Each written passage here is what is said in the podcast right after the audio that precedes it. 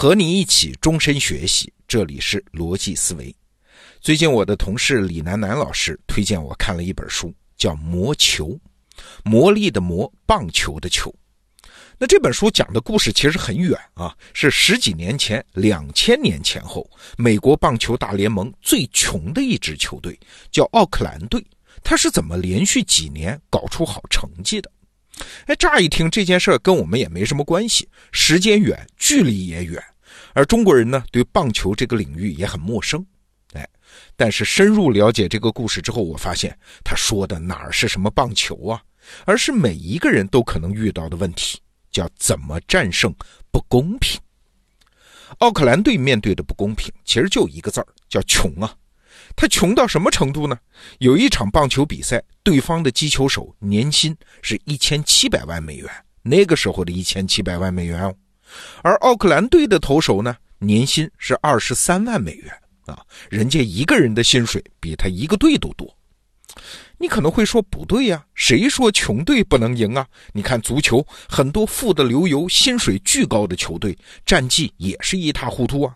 好多贫穷落后的南美洲的球队不是照样赢球吗？难道胜利是可以用钱买来的吗？哎，你还别说，在棒球这个项目上，胜利还真的是可以用钱买的。不是因为球队太拜金啊，而是棒球的基本规则就决定了是这样。我们先简单说说棒球啊，这球场上有两个关键角色，就是拿着球的投手和拿着球棒的击球手。那大概的流程呢？是投手先把球投出，然后击球手挥棒把球击飞。在球落地之前，双方球员要求完成各自的一系列的规定动作，哪方先完成，哪方就先得一分。啊，这就是棒球的基本规则。你发现没有啊？棒球和其他运动不太一样，它不像篮球或者是足球，需要整个球队群策群力，共同进退。人家棒球不需要那么密切的协作，它更像是赛跑里面的接力跑，是由一个个彼此独立的球员分开完成的。一个环节完成，交给下一个环节，而且球员之间不存在什么互补性。你看踢足球啊，一个射门不中，队友还可以补射；但是棒球里面呢，你要是一击不中，谁都帮不上你啊。这就像建一座吊桥啊，一个环节塌了，整座桥就垮了。理解了这些规则。假如你是棒球俱乐部的老板，你会怎么做呢？想把希望寄托在团队协作，产生那种所谓一加一大于二的效果。哎，棒球不存在。想制定高超的战术，出奇制胜，哎，也没什么空间啊。战术这东西是基于协作的，没有协作，哪来什么战术呢？所以，作为老板，你只有一个选择，就是确保每个环节都用上最棒的球员。啊，就像接力跑步赛嘛，最稳妥的办法就是让每一棒都跑得快。那问题来喽，到哪儿去找最棒的球员呢？很简单，用钱砸嘛。有钱你就能在市场上买到好球员，有好球员在赛场上你就能赢啊。这就搞得美国棒球大联盟像拍卖会一样，一个球员在场上跑两圈，被金主相中了，这身价马上就翻番。但是反过来呢，这没钱的球队可就惨了呀！你只能买到别的队挑剩下的老弱病残，哎，那你说他怎么可能赢呢？所以一开始啊，棒球就是一场不公平的竞争，至少在钱的面前，它不公平。哎，那这个穷队奥克兰队，他到底是怎么能赢的呢？他当然是找到了好球员啊，因为棒球的规则是不能变的，而且是用很低的价格。那问题是他们怎么做到的呢？难道是谈感情、谈梦想啊？那是励志电影里面的桥段，真实世界哪有这么单纯哦？哎，这就要说到奥克兰队的高明之处。既然在这个系统里，就是金钱这个系统里，我打不赢你，我就干脆换一套系统。这话怎么讲啊？你看，传统的球员买卖都是在一套经验系统里完成的。也就是由俱乐部派出球探来评估场上每一个球员的价值。那球探只看五项指标啊，分别是奔跑能力、投球能力、防守能力、击球的准确度和击球的力度。而且呢，球员只有一次在球探面前表现的机会，那几乎是一考定终身呐。哎，这就带来了两个副作用：一呢是有些球员他虽然实力不俗，但是当天发挥失常，那他们就得出局；那第二呢是很多人旗鼓相当，很难分出上下。哎，这时候球探们就多拿出一个标准，就是看外表啊，看颜值，谁相貌英俊、气宇轩昂，能为球队带来更多的粉丝，他就更可能被选中啊。换句话说，长得丑也得出局，这就是经验系统的问题了。他评估球员的方式很模糊。哎，那奥克兰队这个穷队他是怎么做的呢？他根本就不用肉眼观测，他直接看数据。对他引进了数据分析技术，他们是第一次把棒球从一个模糊的经验系统变成了精确的数据系统。你想，那可是在二十年前啊！二十年前，数据在体育界还没有受到重视嘞，大多数人只相信亲眼所见。但是奥克兰队在那个时候就认为数据比人可靠，他们甚至不看球员本人，只分析他们以往的训练数据啊，因为他们觉得数据没有偏见，它只反映能力。比如奥克兰队曾经买进过一个球员，他绰号叫万圣节之手，为啥？万圣节嘛，就是西方的鬼节啊，因为他的骨骼发育有点异常啊，这个球员样子不太美观，但是身手不凡啊。更重要的是，这样的球员别的队看不上，所以很便宜啊。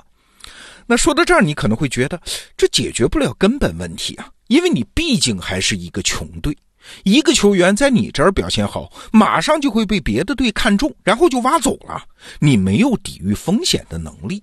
哎，这就要说到这套数据系统的真正威力了。它一旦运转起来，它无时无刻不在碾压传统的经验系统。我们来看这么几条啊。首先，这套系统的稳定性很强。球队嘛，在别人看来就是一群活人，但是在奥克兰队看来呢，球队无非是一组数据，是一张图表。这表上清楚地标注着每名球员的什么姓名、投球能力、击打能力等等，这些能力全都用数字量化了。那一旦有球员离开，奥克兰队马上就会从球员的数据库里面找一个各项指标都相当的人顶上，这就完了呀。在这张图表上，他无非是换了一个名字啊，球队所需要的能力一点都没少，离开谁他都照样运转。这是第一点啊。还有第二点，这一套系统非常精确啊，在大多数球队，球员的定价都跟在菜市场买菜一样，坐地起价，就地还钱。谁都没法评估这个球员这个价格他到底值不值呢？但是奥克兰队现在有了数据系统，它可以按照球员的能力数值精确估价，哎，这就省去了很多多余的开销啊。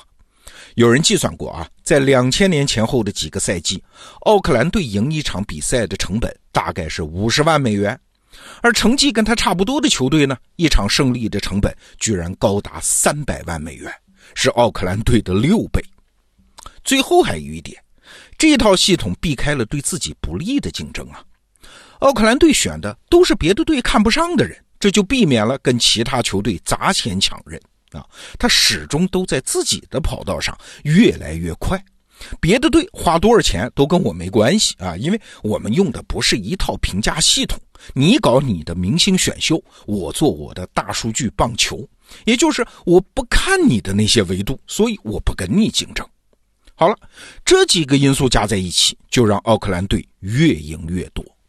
你看，传统的棒球它只是金钱这个单一因素之间的对抗。那假如在这个维度上玩呢？穷队奥克兰队他永远也赢不了，所以这个比赛对他永远不公平。但是，当你建立起自己的系统，把单个因素的对抗转换成两套系统之间的对抗，那情况就不一样了。奥克兰队就是用数据系统去对抗经验系统啊！这个时候，即使其他球队砸再多的钱，也越不过这道系统的屏障。所以你看，当你手里筹码不够多，而又面对一场不公平的竞争的时候，最好的做法不是去硬碰硬，而是改变竞争的界面啊！就是借助一套更强大的系统，把某个因素的对抗变成系统和系统之间的对抗。这是战胜不公平的捷径啊！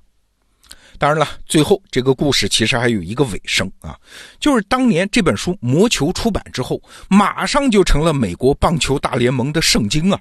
很多有钱的球队也抢着引进大数据技术啊。既然这个玩意儿好使嘛，所以不少球探就丢了饭碗。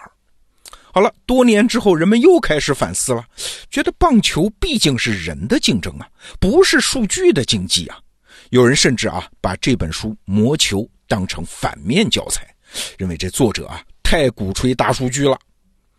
但是呢，我读完这本书，这本很老的书，我的感觉正好相反。作者其实不是在鼓吹某一种技术，技术这玩意儿演进的太快了。他恰恰是在提醒我们，不要被某一种工具固化啊！当年很多球队被球探这个工具固化，过于相信人的经验；而今天呢，人们义无反顾地依赖数据，哎，这何尝不是另外一种工具的固化呢？好，这个话题我们先聊到这儿，逻辑思维，明天见。